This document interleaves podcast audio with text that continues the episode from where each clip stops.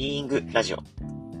このチャンネルは国際レベルのマインドフルネス講師で MBA ホルダー、外資系スタートアップのサラリーマンでもある一級が、ストレスの多い社会を楽に生きていく方法や人生を豊かに生きていくための方法などの人生論やキャリア論を発信していくチャンネルです。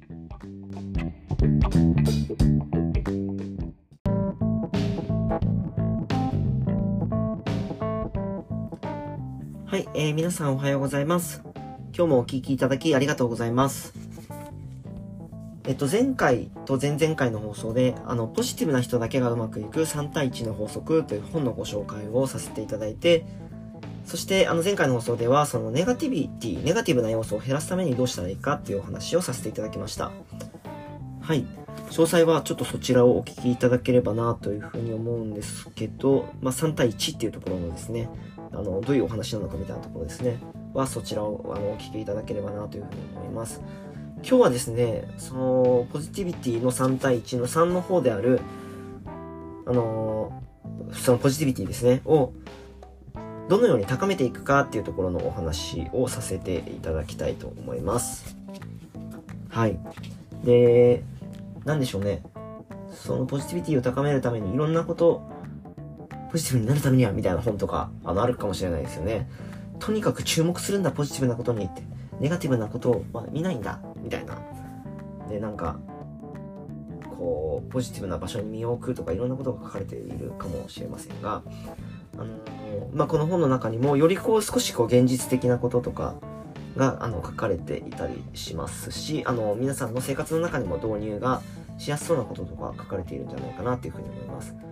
で今日はちょっとこうこの本に書かれているいないこととしてマインドフルネス的な観点からポジティビティを増やすために高めるためにどういう工夫ができるかっていうお話、まあ、どういう工夫ができるかっていうかマインドフルネスがどういうふうに助けになっているのかみたいなところのお話をさせていただきたいと思います。はい。で、あのー、前々回の放送でもお話したんですけど、このポジティビティを高めるために大切なこととして、この本の中であのよく覚えてるなっていうところがあるんです。これ読んだの3年前とかぐらいなんですけど、よく覚え、今でもよく覚えてるのが、あの、ポジティビティっていうのは、あの、味わう、その感じるっていうことが大事で、あの、分析したりしない。ぎゅーっと握りしめようとしないっていうことがあの大事だっていうふうに書かれていた記憶があります。で、これすごくわかるなって思って、あのなんとなく、楽しかったことを、どうしてあれ楽しかったんだろうっていうふうに、こう、分析し始めると、なんかね、ただそれが起きたっていうことに気づくんですよね。マインドフルネスってそもそもそういう練習なんであれなんですけど、あのー、子供と笑って過ごした昨日のあの感じっていうのを、ああ、あれ楽しかったな、幸せだったなって味わってればいいんですけど、どうしてあれは楽しかったんだろう。あれは、あの、午後1時ぐらいだったなとか言って、で、そしてゲームをしてて、勝ったんだ、みたいな。で、ハイタッチする。どの瞬間が楽しかったのかな？あの、敵に勝ってハイタッチした瞬間かなとかって、分析し始めると、なんかこう、味気なく感じるというか、まあ、ただ起きた事実のように、あの、感じてしまうってことが起きるんじゃないかなっていうふうに思います。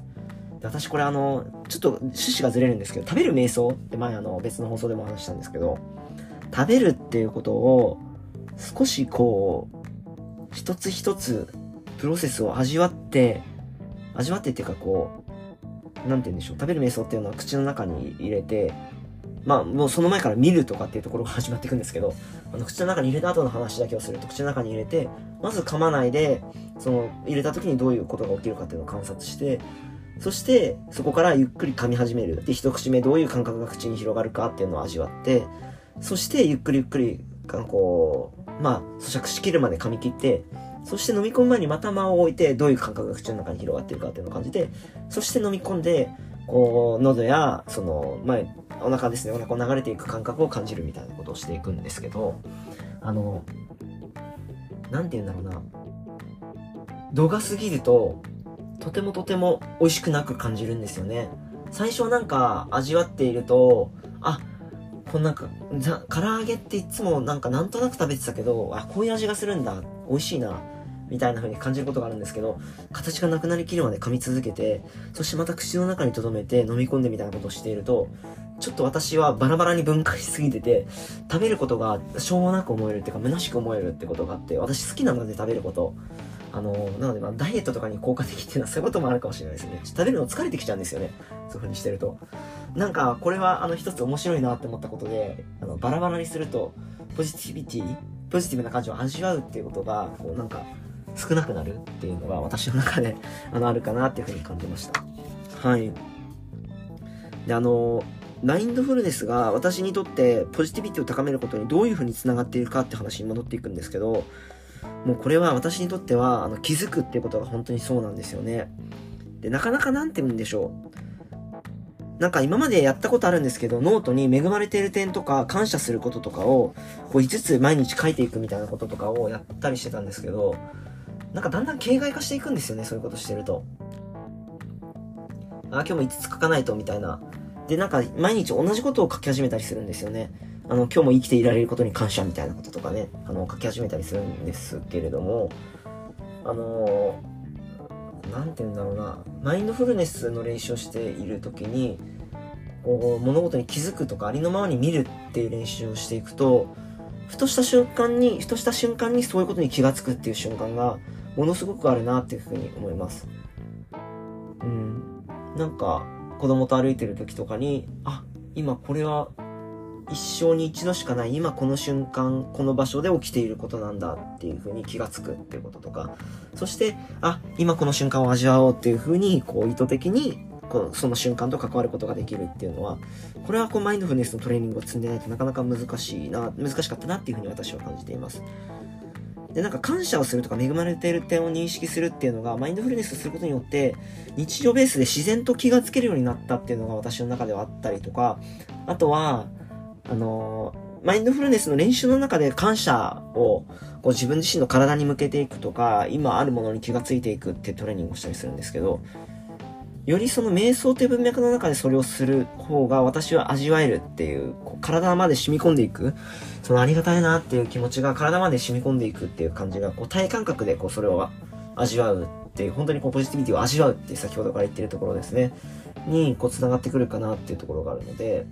なんかその感謝をする、マインドフルネスの練習を通じて感謝をするっていうこととかが私には助けになったりします。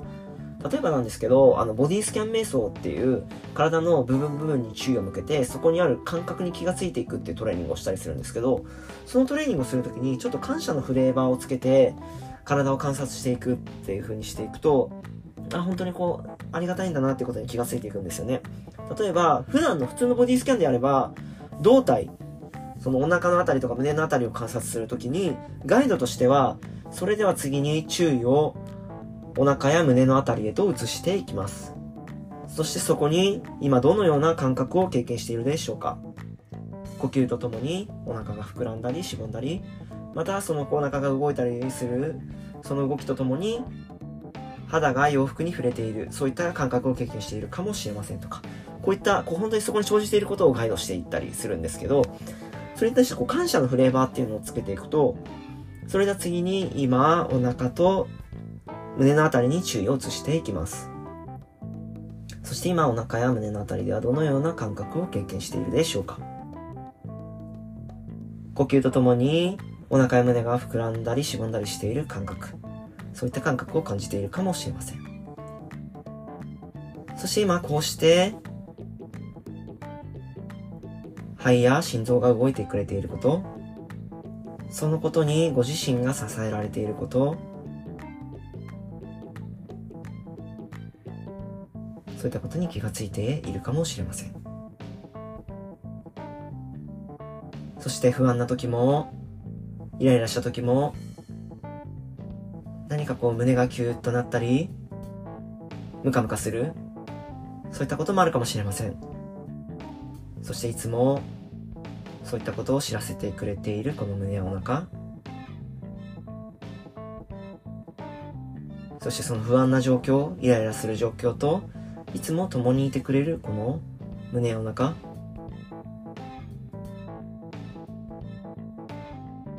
その部分へと優しいたわりの気持ちとともに球を届けていきます。みたいなガイドですね。あの、今のは本当に、こう、なんていうんだろう、僕もそういう状態に入り込まないで、あの、ただ、あの、やってるので、ちょっとこうや、ただやってる感があるんですけど、もっと、あの、本当にやってる時は違うんですけど、あの、まあ、そういうガイドをしていったりして、あ、今本当にこう支えてくれてるんだなとか、なんて言うんだろう、自分はいつも何かにこう囚われてる時も、こうして胸やお腹が働いてくれてるんだなとか、もしくは名前も知らないどこかの部位が自分を支えてくれてるんだなとか、っていうこう体を観察するっていうエクササイズの中で使っていったりとか、もしくはその今あるリソースに気がついていくっていうトレーニングの中で、あの、今、自分がこうしてここにいるっていうことに気がついていきますみたいなガイドして、そして今、あの、ついてる電気、これも遠くにいる名前も知らない誰かが、その、自分自身、自分にこう与えてくれている。その人たちが遠くで働いてくれている、頑張ってくれていることによって今、私たちの生活が成り立っている、そういったことに気がつくかもしれません、みたいなガイドとかを入れていくことによって、あ、今僕はこんなに支えられてるんだ、みたいなことに気がついていく。そういうトレーニングを積んでると日常の中でも、あ、本当にもちろんありがたい。あの、あることが難しいっていうことに気がついていくってことができるんじゃないかなって思って、なので本当にこう、注意深くマインドフル、マインドフルに気づくっていう、あ、今こういうことが起きてるなってことに気づくってこともそうなんですけど、ありがたいことを認識するっていうことにも、こうマインドフルネスっていうのは私の中ではとても繋がっていますね。で、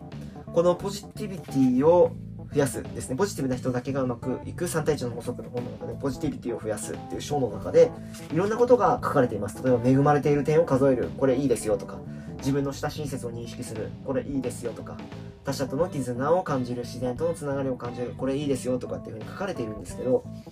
なかなか、これは私一個人の感覚なんですけど、よし、恵まれている点数えるぞって言って、うん、今日も生きてる、平和、戦争ないとかって、認識していくっていうことってできるんですけど、